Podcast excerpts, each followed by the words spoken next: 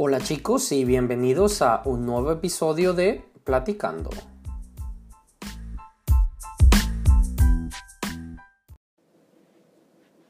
Hola a todos, hola Lalo, ¿cómo estás?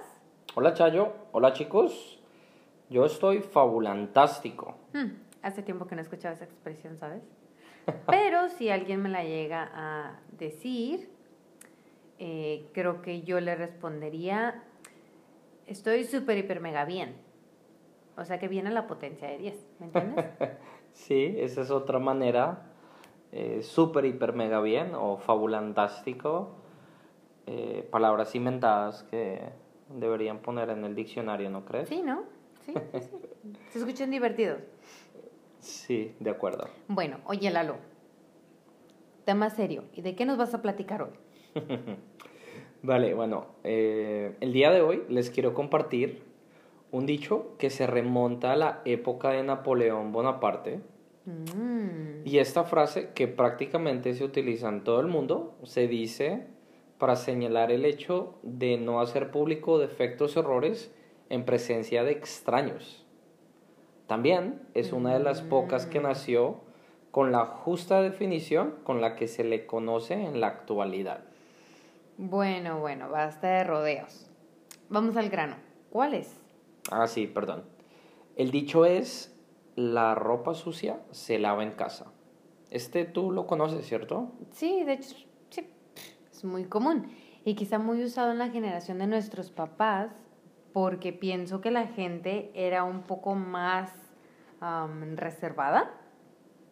Hoy en día he Privada, escuchado... sí. Sí, exacto. No, y hoy en día he escuchado cada cosa, sobre todo en los supermercados y más ahora cuando la gente va en el teléfono y como que, o sea, de plano se les olvida que hay gente a su alrededor y ay Dios, con ganas de decirle, señor, señora, la ropa sucia se lava en casa.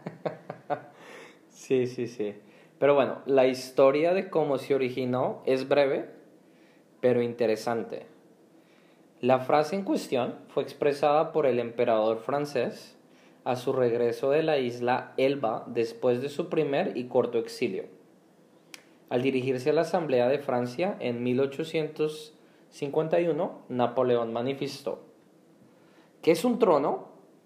Un pedazo de madera brillante cubierto con terciopelo. Yo soy el Estado y solo yo represento al pueblo.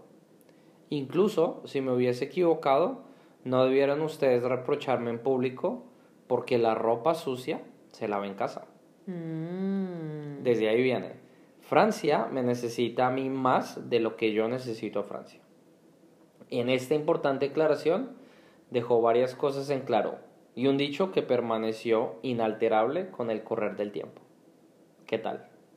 ¿Les ha gustado? En inglés Wow. se le conoce como Don't air your dirty laundry in public. Bastante literal. Ah, tiene sentido, claro. Oye, qué padre.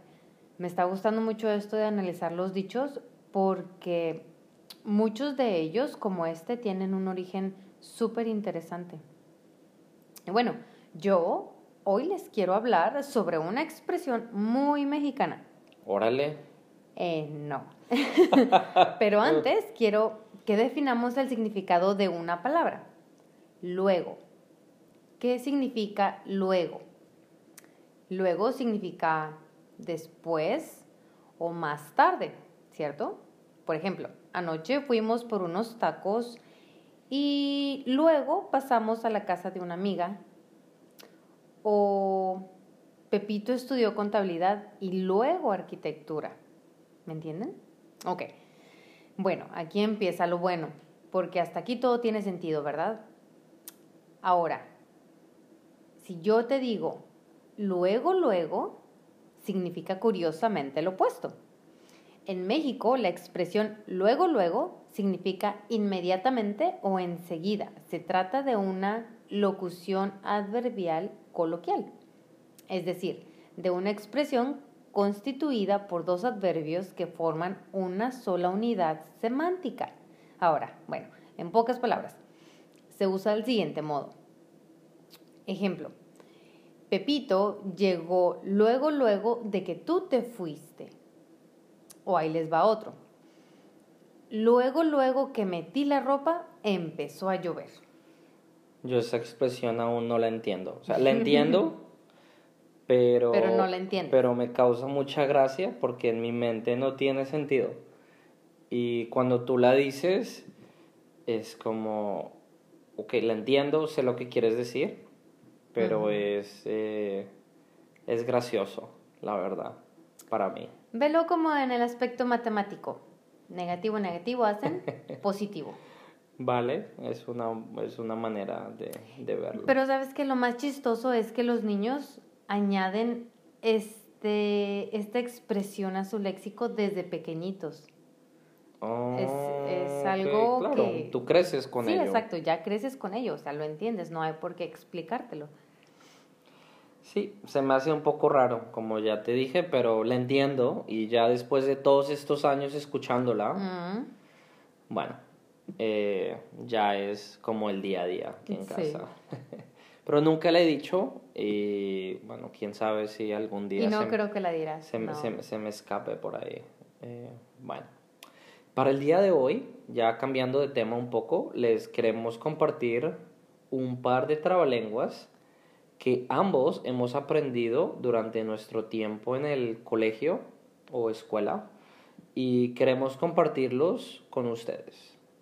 Ah, Chayo, ¿quieres empezar? Claro. Tan, tan, tan, tan. El que estoy a punto de decirles es uno de los trabalenguas más populares en la lengua española. A ver. Tres tristes tigres tragaban trigo en un trigal en tres tristes trastos. En tres tristes trastos, trastos tragaban trigo en un trigal tres tristes tigres. Nada fácil. No, se usa mucho en la escuela para ayudar con la pronunciación de la R. O R, mejor dicho. Nosotros no sé por qué decimos R, pero bueno. Ah, sí, no, yo recuerdo que lo tuve que memorizar de tarea y me costó mucho trabajo, pero lo logré después de varios intentos. Y bueno, ahorita ya vieron. Me costó trabajo. Sí, claro, todavía, todavía te Estoy un poquito, oxidada, sí. Sí, yo también he, he escuchado este. y Me causaba muchos problemas, pero ok, lo quiero tratar.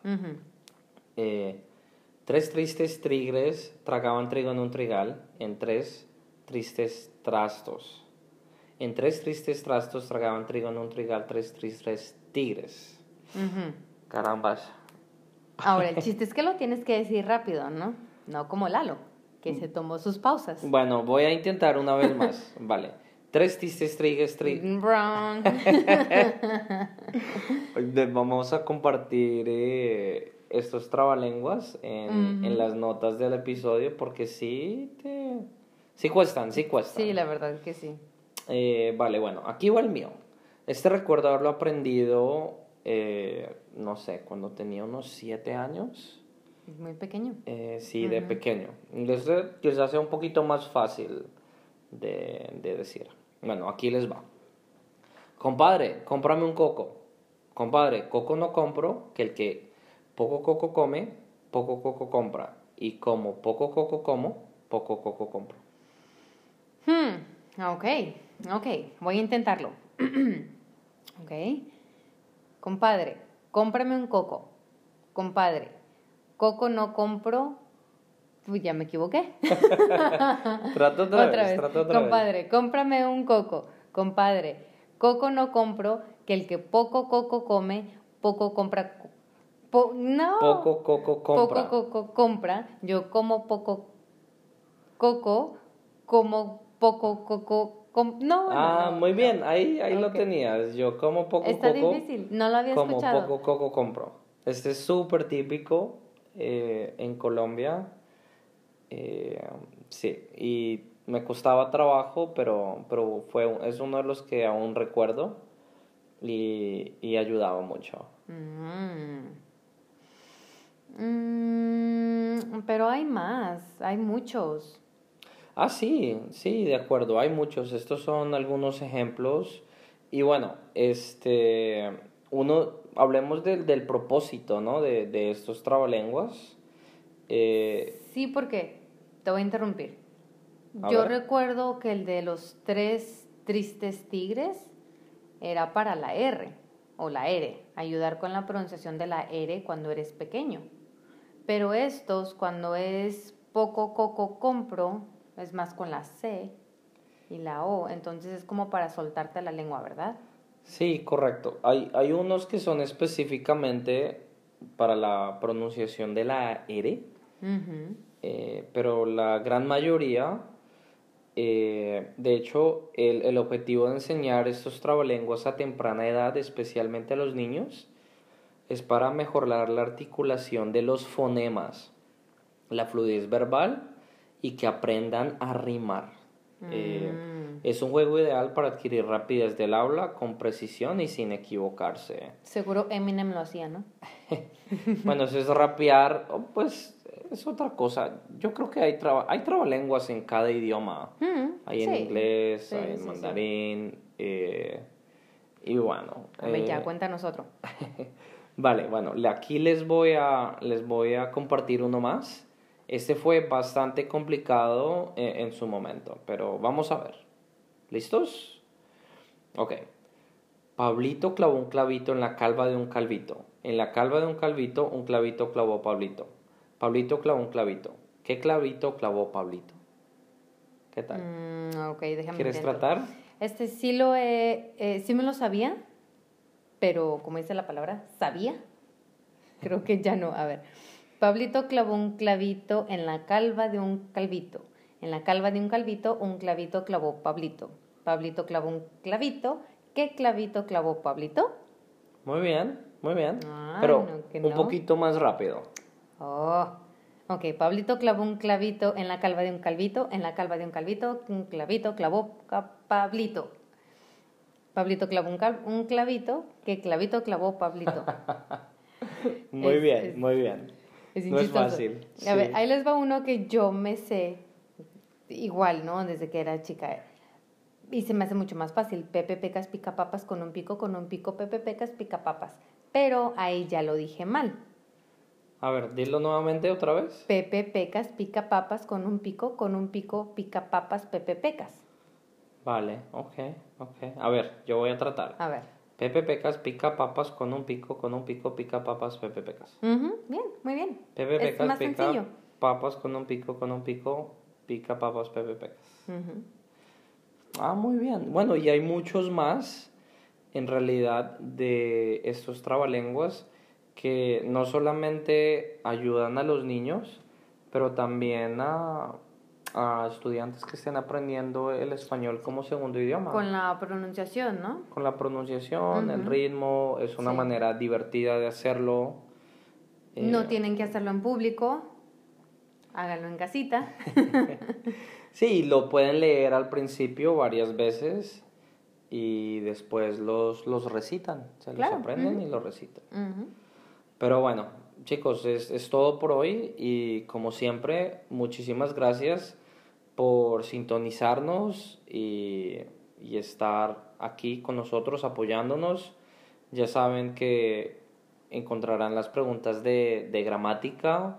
Perdón, si tienen preguntas de gramática o sugerencias de un tema, eh, pueden hacerlo en nuestra plataforma, en el sitio web www.anchor.fm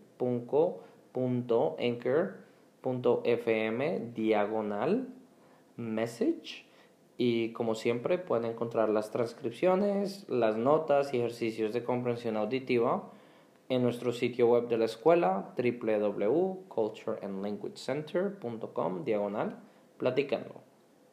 Bueno chicos, eh, muchas gracias por sintonizarnos. Si les ha gustado este episodio, no olviden compartirlo y escribirnos, bueno, si tienen dudas, ¿no? Escríbanos y sus comentarios, nos gusta escucharlos. Agradecemos mucho a nuestros patrocinadores por su apoyo y para aquellos que nos quieran apoyar con un apoyar. Es que esto de los trabalenguas me dejó. ok, para aquellos que nos quieran apoyar con una donación mensual, pueden hacerlo en www.anchor.fm diagonal support. Los esperamos en nuestro próximo episodio. Chaucito. Adiós.